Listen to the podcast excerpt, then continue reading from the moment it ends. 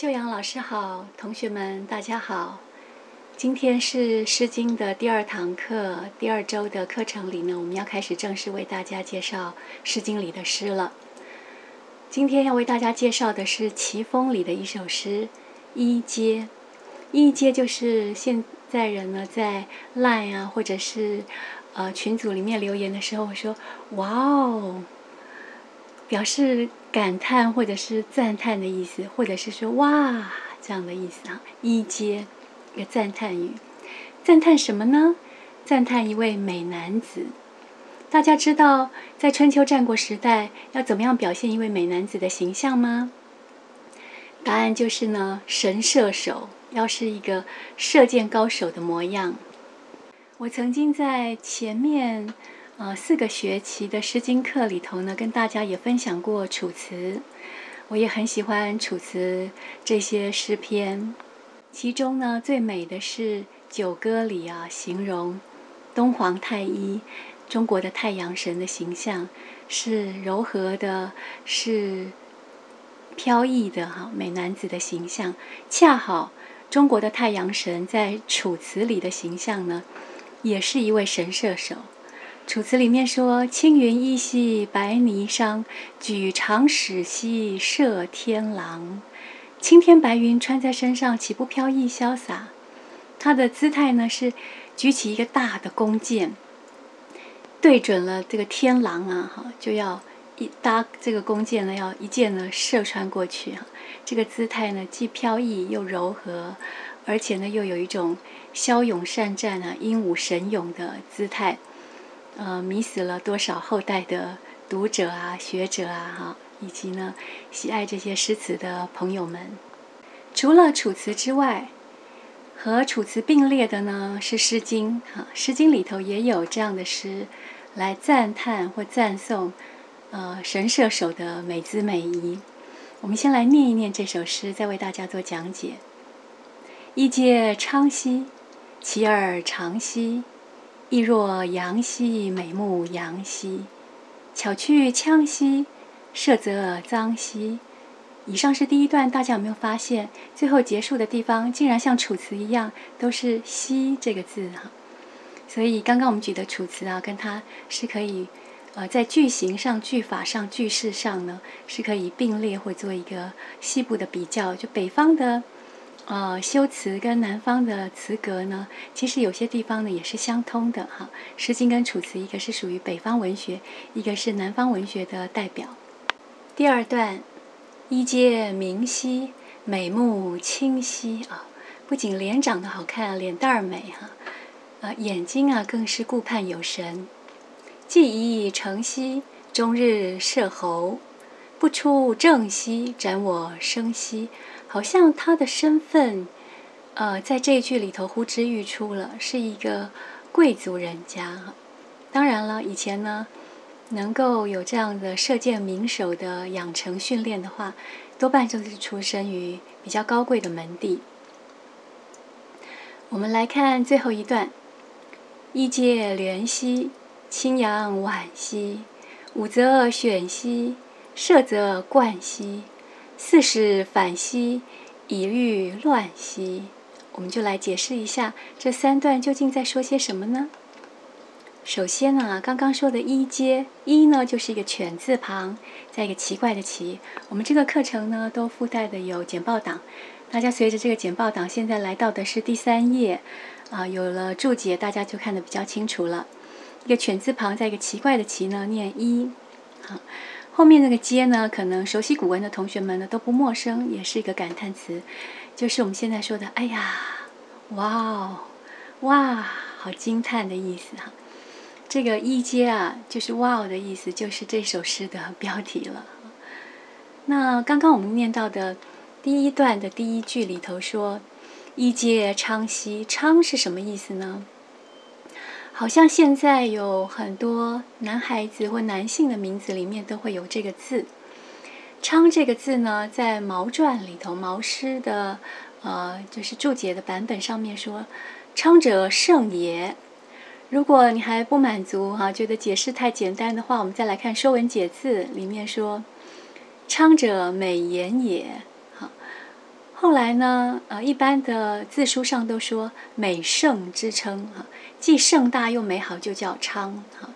上面一个日，下面一个约啊，子曰的曰，这个字平常常见，特别是男性的人名当中常见，当然就是一个好字眼哈，表达了呃，父母亲要为这个男孩子取名字的时候，希望他是嗯，形容貌美的。而且呢，高大壮硕的，所以呢是盛大又美好的意思。一介昌熙，大家可以翻译跟解释了吗？说，哎呀，这个帅哥啊，长得好高大哦，好好健壮哦，好勇猛哦，呃，整体而言就是那么的好看啊，简直是我的偶像一介昌熙。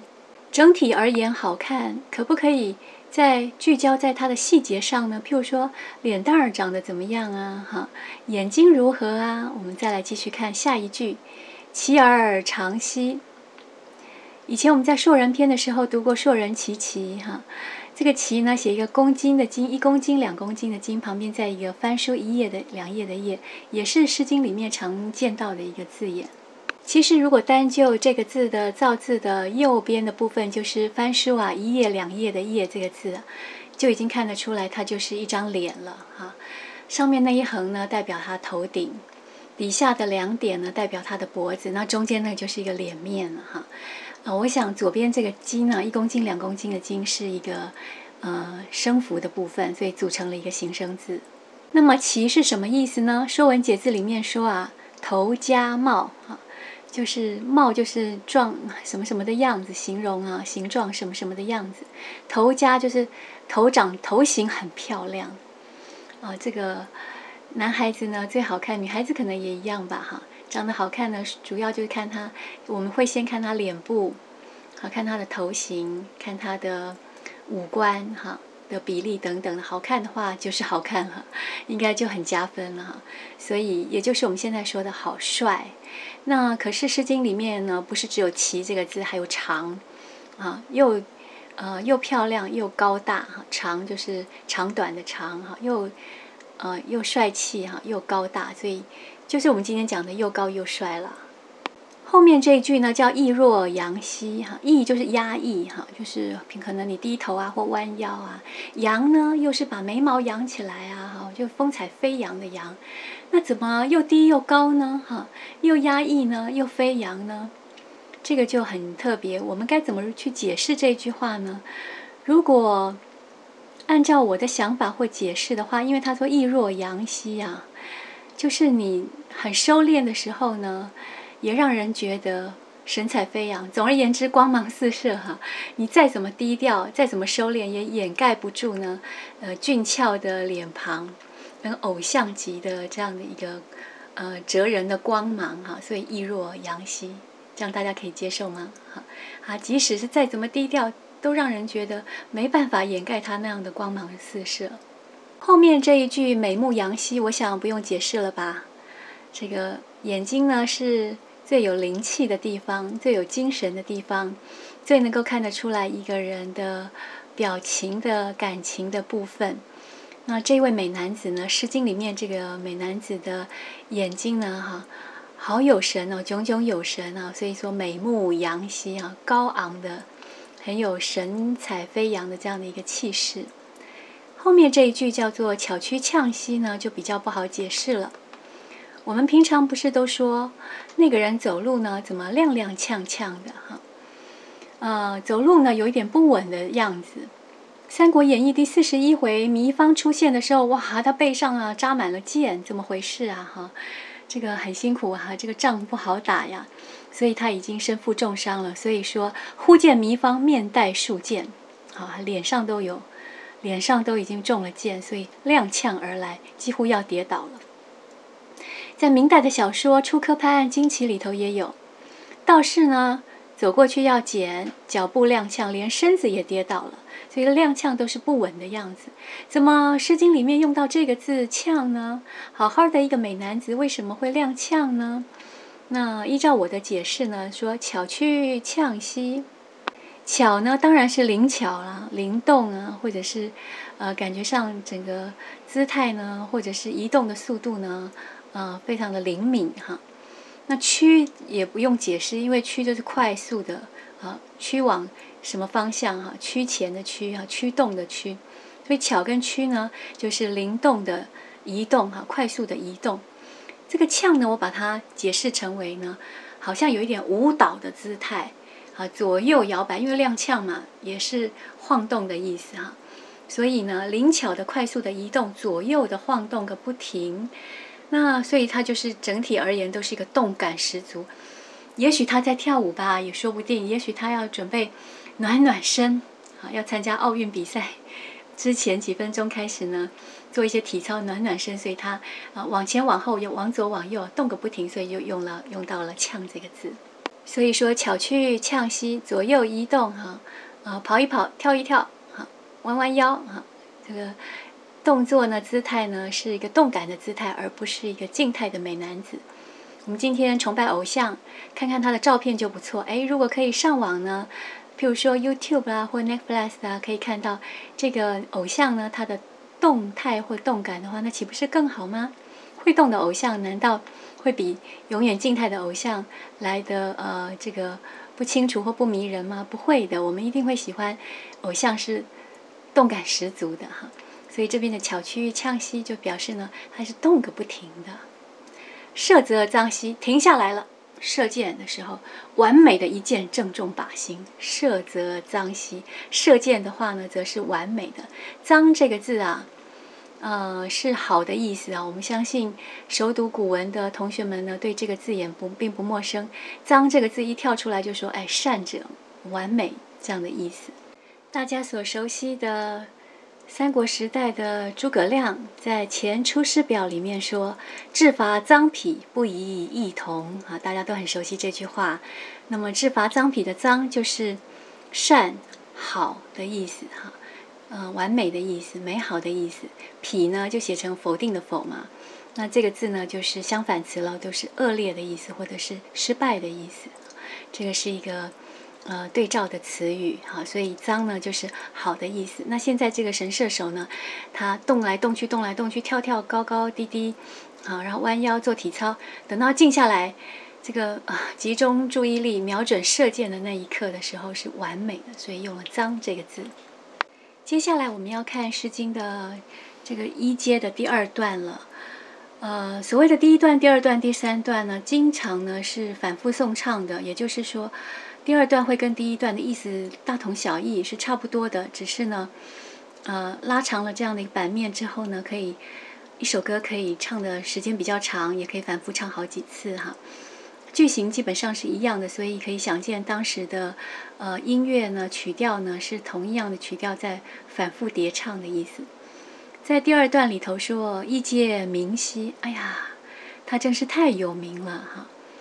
这个名呢就已经不言而喻了，所以现在一阶这首诗的神射手，好，这个偶像级的人物呢是当时，呃，春秋时代呢著名的一个呃偶像级的大明星了哈，所以他很有名，一介明兮，眉目清晰，你看他的眼睛啊，好美哦，闪亮闪亮的，记忆成兮。我们看简报档第六页，举到了马瑞辰《传笺通释》里面说，他举了《周礼》啊，《周礼》里面呢，呃，射人这一篇文章里面提到，以设法治射仪啊，可见呢，嗯，射箭呢，它有一定的程序，还有礼仪啊，所有的射箭的神射手哈，射手们都要遵守这个礼法跟礼仪来。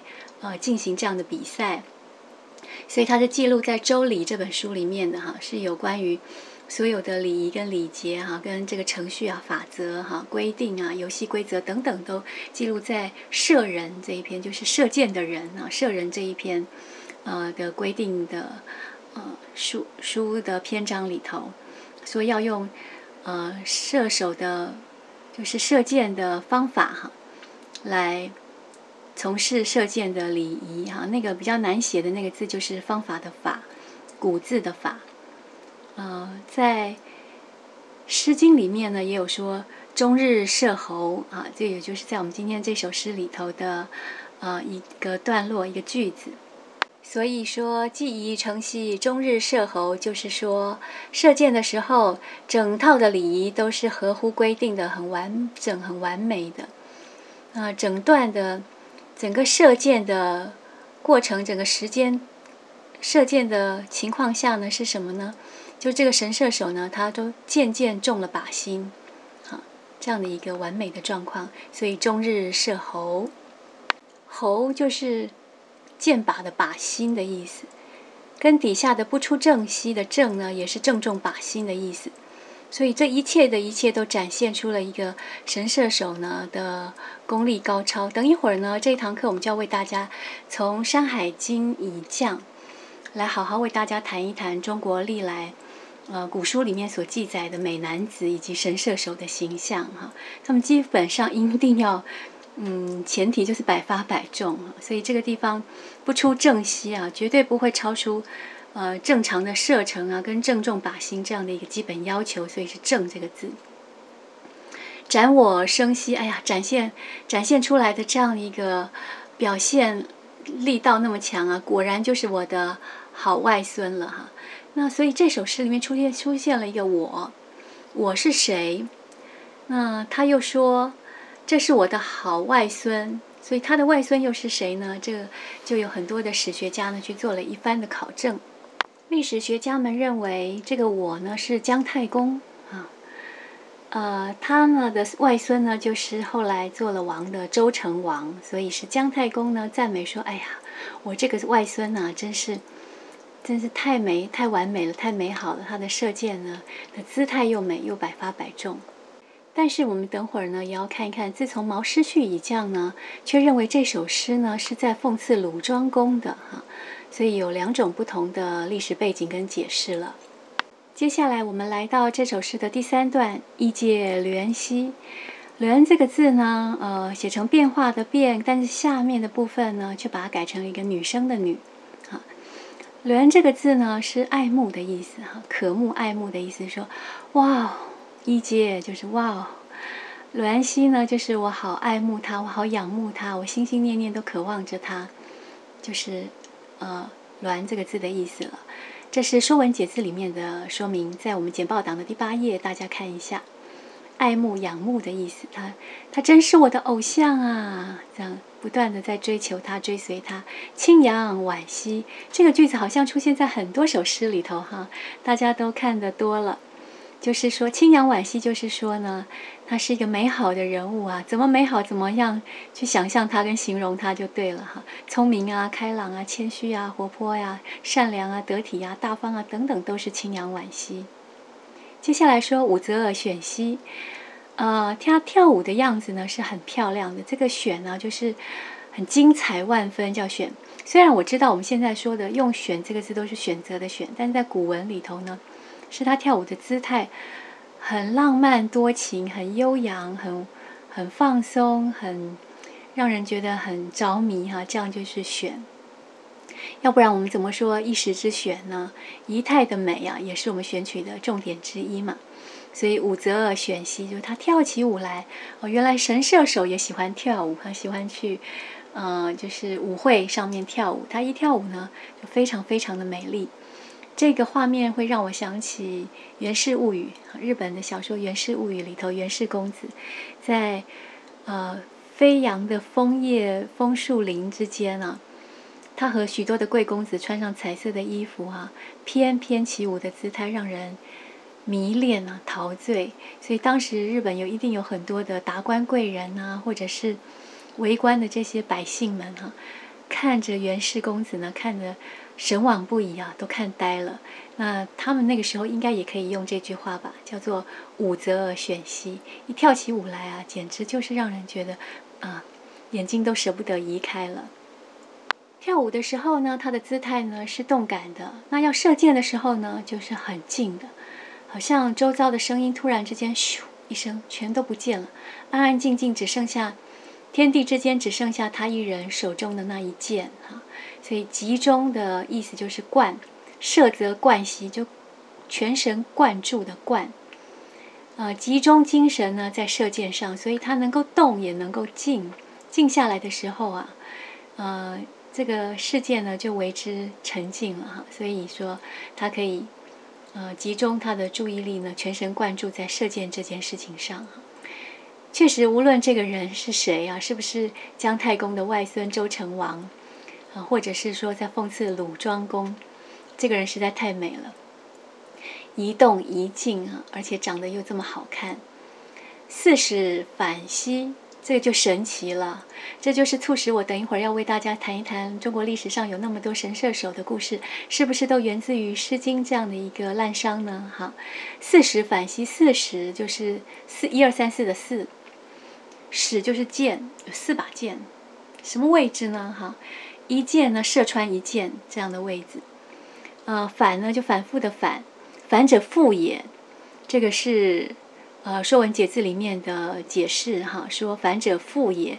所以呢，四矢反西就是这四支箭呢是一支叠一支射上去的。你可以想象吗？第一箭射中靶心，第二箭呢就射中第一箭。第三箭就射中了第一箭，然后又透过第二箭又透过第一箭，第四件呢重复在第三件哈，跟第二件第一件上头，四支箭呢就一件一件的覆盖上去，叫做四时反西。有这么厉害的人呢，呃，所以呢果然是有本事哈，担当偶像级的人物。最后一句话说以御乱西，所以他可以。抵挡，他可以防御那些来作乱的人，他也可以是整个乱世的中流砥柱吧，大概就是这样的意思。好，我们谈完了这首诗的基本上的注解之后呢，就来谈一谈射这个概念啊。射当然是从周朝的角度来看啊，它是六艺之一啊，礼乐射御书数。我最近在学校开会的时候呢，希望校方能够重视，嗯。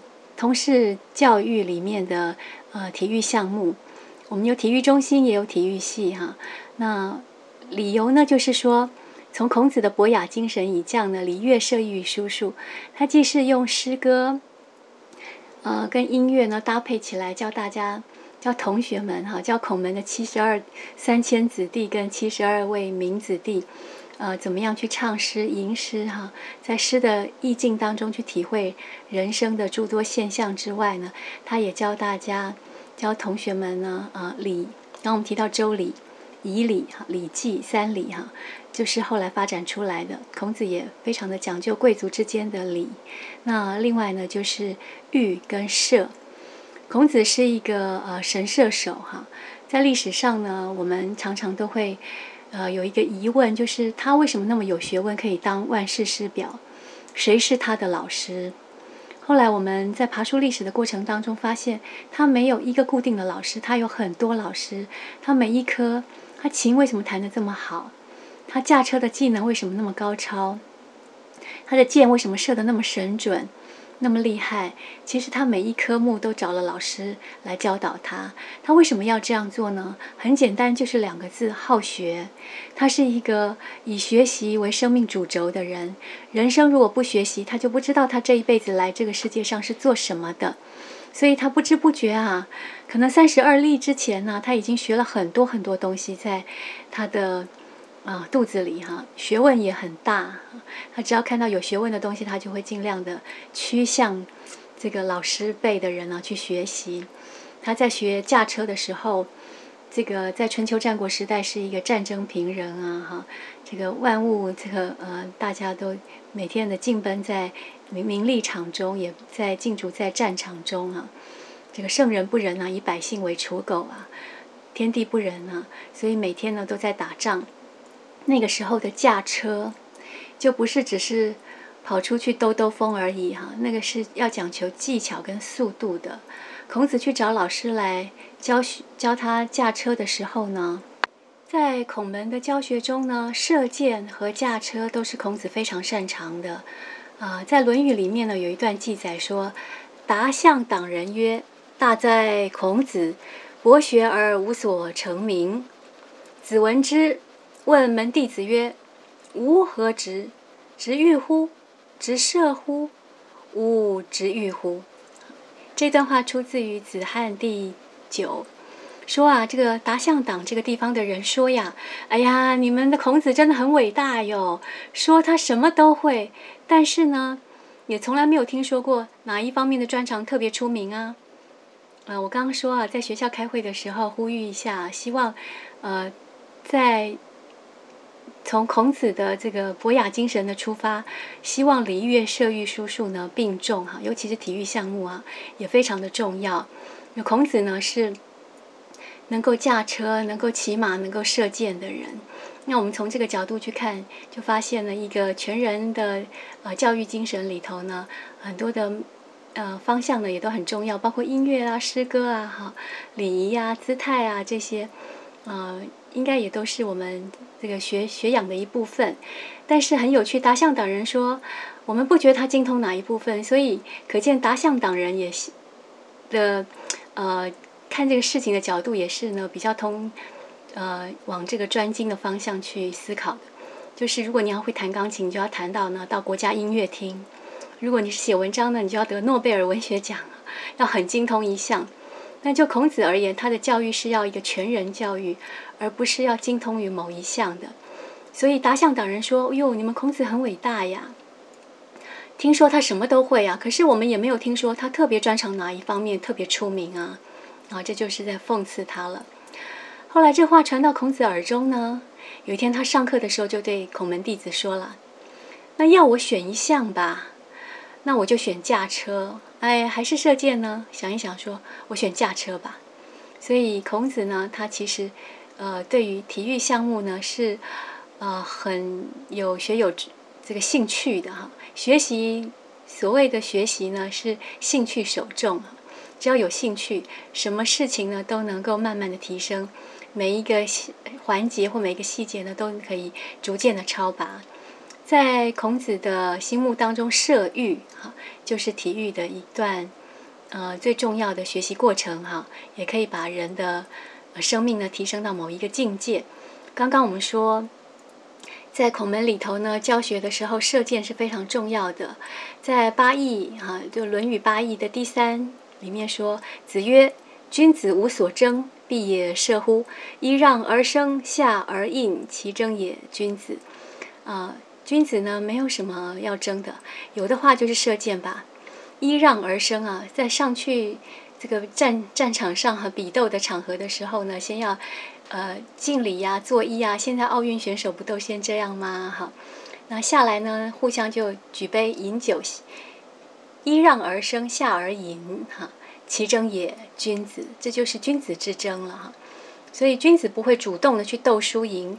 有所谓的比赛的竞赛的正式的场合的时候呢，例如说比赛射箭吧，咱们上堂的时候跟下场的时候呢，都要行君子之礼，要先跟对方行礼。胜负确定了以后呢，要互相举杯庆祝，呃，就是恭贺哈，呃，庆祝对方，这才是君子之争。所以。那个时间点上已经强调了所谓的全力以赴的精神以及运动家的精神了。